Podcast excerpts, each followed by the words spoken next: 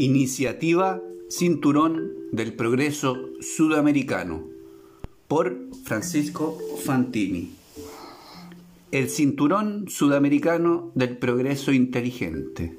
Los países que actúan colectivamente con una estrategia productiva que piensa en el mediano y en el largo plazo son capaces de consolidar una posición de dominio en el mercado mundial por Francisco Fantini, periodista y doctor en relaciones internacionales. El Cinturón del Progreso Sudamericano o South American Development Belt en inglés es una unión política, económica y cultural que busca cambiar la matriz productiva del cono sur del continente americano.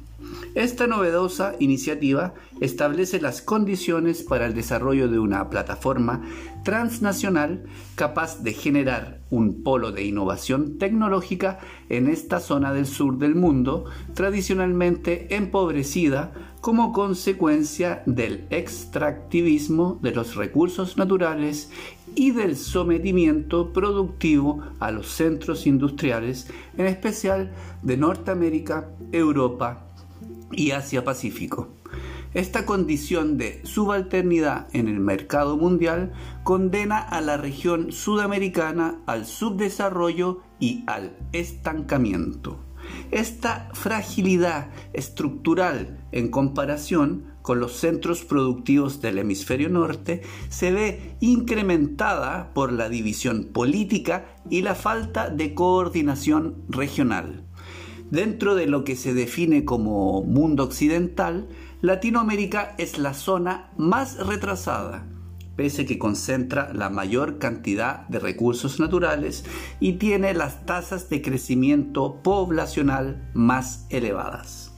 A diferencia de Estados Unidos y la Unión Europea, entidades que son capaces de gestionar la diversidad política de sus miembros bajo una misma estrategia productiva de carácter industrial, Latinoamérica carece de esta asociatividad entre los países que integran el área regional. Cada uno actúa por separado y con ello el bloque regional pierde influencia en el panorama global.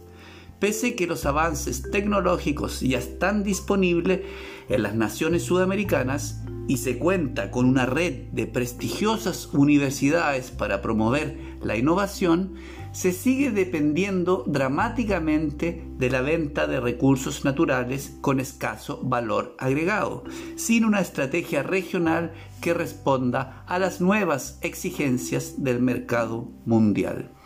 Este sometimiento productivo a los centros industriales del hemisferio norte se puede revertir únicamente con la cooperación internacional entre los países que conforman el eje productivo del continente sudamericano.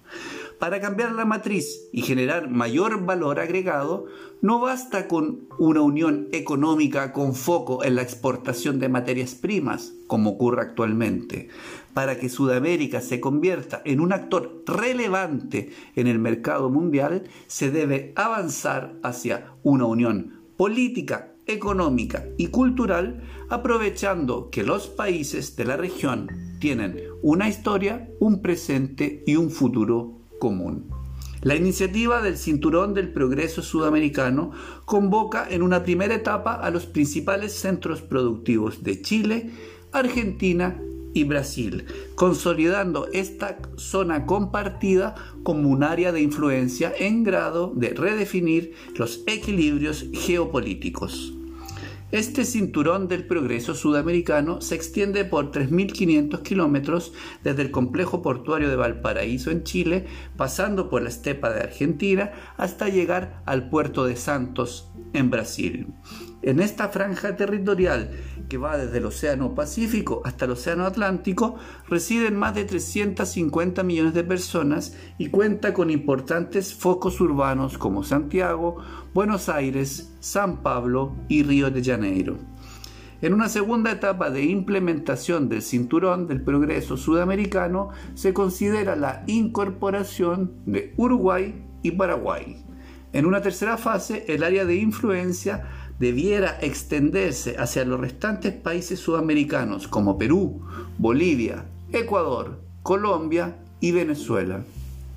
Para alcanzar los objetivos comunes del cinturón del progreso sudamericano, resulta decisivo que los actores regionales sean capaces de coordinar sus políticas nacionales. Estas reformas a nivel legislativo requieren la creación de mecanismos para la toma de decisiones estratégicas comunes, la inversión en obras públicas que favorezcan la conectividad entre los miembros y la aprobación de reglamentos que promuevan la industrialización tecnológica del área de influencia en los respectivos parlamentos de los países fundadores de esta iniciativa de cooperación internacional, se debe legislar para que la exportación de materias primas sin procesamiento tenga una prohibición absoluta de venta. De este modo se busca capitalizar la producción regional favoreciendo el empleo y la especialización técnica de la mano de obra. En Latinoamérica, la venta de materias primas sin procesamiento ha condenado a su población a vivir en la pobreza. Chile exporta el cobre en bruto. Argentina hace lo mismo con la soja, mientras que Brasil vende la madera de su Amazonas en chips. Lo poco que queda del intercambio comercial se usa para comprar los productos procesados que ofrece el mundo industrial al precio abusivo que definen ellos. Por esta razón, el mercado latinoamericano se ha hecho dependiente de los motorizados, del armamento y de la tecnología que produce el hemisferio norte. La mayoría de estos productos que alimentan la deuda regional han sido elaborados con las mismas materias primas que el continente latinoamericano enajena por valores exageradamente reducidos. La única solución para contrarrestar este desequilibrio comercial que hace creer que la miseria es una fatalidad del destino, es cambiar el modo en que se usan los recursos naturales y se emplea la mano de obra. En la única dimensión del mercado internacional en la cual Latinoamérica tiene una supremacía de absoluto liderazgo es en el mercado ilegal de la cocaína.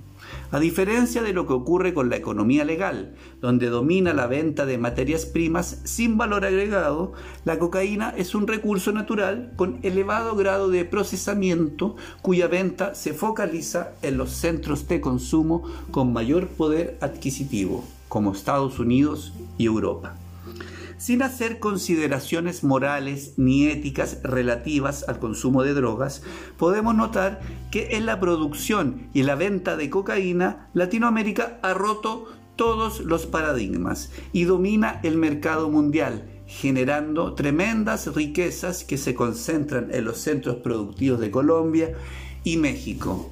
Esta misma estrategia comercial aplicada por el narcotráfico en la cual se ofrece un producto elaborado en el mercado mundial, se debe aplicar con todos los recursos naturales disponibles en el área de influencia del cinturón del progreso sudamericano. Siguiendo el ejemplo de China, que promueve un área de integración comercial con la iniciativa de la nueva Ruta de la Seda, que une al gigante asiático con los mercados europeos, el continente latinoamericano no se puede quedar atrás en los flujos de la geopolítica moderna. El cinturón del progreso sudamericano responde a esta necesidad de reposicionar esta área de influencia y propone la creación de una oferta productiva regional con mayor valor agregado. Este cambio en la matriz busca generar condiciones más ventajosas para los países sudamericanos, estimulando la creación de mejores empleos y asegurando mayores ingresos fiscales que permitan financiar los derechos sociales de la población. El ejemplo productivo de Taiwán, una isla de 20 millones de personas en el Asia-Pacífico, inspira la estrategia de desarrollo del cinturón del progreso sudamericano. Los taiwaneses, gracias a una política audaz que se focalizó en la producción industrial de componentes tecnológicos, alcanzaron una posición de relevancia en el mercado mundial. Hoy Taiwán es el principal proveedor de semiconductores electrónicos de los centros industriales de Estados Unidos, Unión Europea, China, India, Rusia y Asia Pacífico. Para promover la producción regional de carácter industrial, los miembros fundadores del Cinturón del Progreso Sudamericano, Chile, Argentina y Brasil deben definir sus obligaciones y sus derechos en un tratado internacional. En este documento se debe hacer especial énfasis en la industria latinoamericana de componentes tecnológicos como semiconductores y baterías a partir de las materias primas disponibles en el territorio y de la asesoría técnica de los principales centros académicos regionales. Para integrar efectivamente las economías de los países fundadores del Cinturón del Progreso Sudamericano, se establece una moneda común, el latino, cuyo proceso de implementación será gradual, progresivo y con necesidad de urgencia.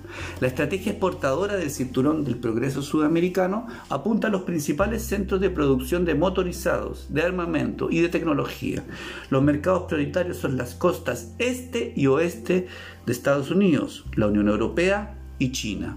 La India también resulta bastante atrayente por el alto crecimiento de su población y la orientación tecnológica de su producción industrial. En cuanto a los mercados del Asia-Pacífico, son interesantes por su tamaño, pero se deben afrontar con una estrategia específica para cada uno de ellos, porque actúan individualmente y no como bloque. A través del puerto brasileño de Santos se establecen rutas comerciales con los puertos de Nueva York y Génova para alcanzar los mercados tecnológicos de la costa este de Estados Unidos y la Unión Europea, respectivamente. El trayecto marítimo entre este puerto de origen y los puertos de destino es de 25 días. En tanto, el complejo portuario de Valparaíso en Chile ofrece la plataforma para exportar la producción tecnológica del Cinturón del Progreso Sudamericano hacia la costa oeste de Estados Unidos en 25 días, al puerto de Shenzhen en China en 33 días, al puerto de Chennai en India en 50 días y los principales puertos del Asia-Pacífico como Japón, Corea del Sur, Vietnam e Indonesia en 60 días aproximadamente. El primer paso para concretar esta iniciativa de cooperación internacional para el progreso regional es presentar esta propuesta a las autoridades chilenas encabezadas por la canciller Antonia Urrejola. Es importante que el gobierno del presidente Gabriel Boric lidere esta propuesta continental porque Chile desempeña un papel protagónico en el cinturón del progreso sudamericano. Las primeras tratativas se deben avanzar con el gobierno del presidente de Argentina, Alberto Fernández, con quien hay sintonía política sobre los desafíos comunes que enfrenta la región latinoamericana. En el caso de Brasil, se deben esperar los resultados de las elecciones presidenciales que se realizarán en octubre del 2022.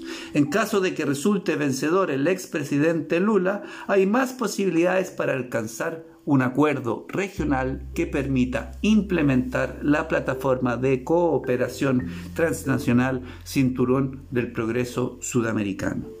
Para alcanzar los objetivos de esta iniciativa resulta de trascendental importancia que tanto Chile como Argentina se sumen como países participantes en la Alianza de Cooperación Internacional BRICS que agrupa a las principales economías de Asia, África y Sudamérica. En esta agrupación internacional, Brasil cuenta con la representación permanente, además de China, Rusia, India y Sudáfrica. En esta calidad de miembro, Brasil puede presentar la iniciativa del Cinturón del Progreso Sudamericano a los países del BRICS para trazar una estrategia de desarrollo conjunto cuyos compromisos se proyecten en el mediano y largo plazo.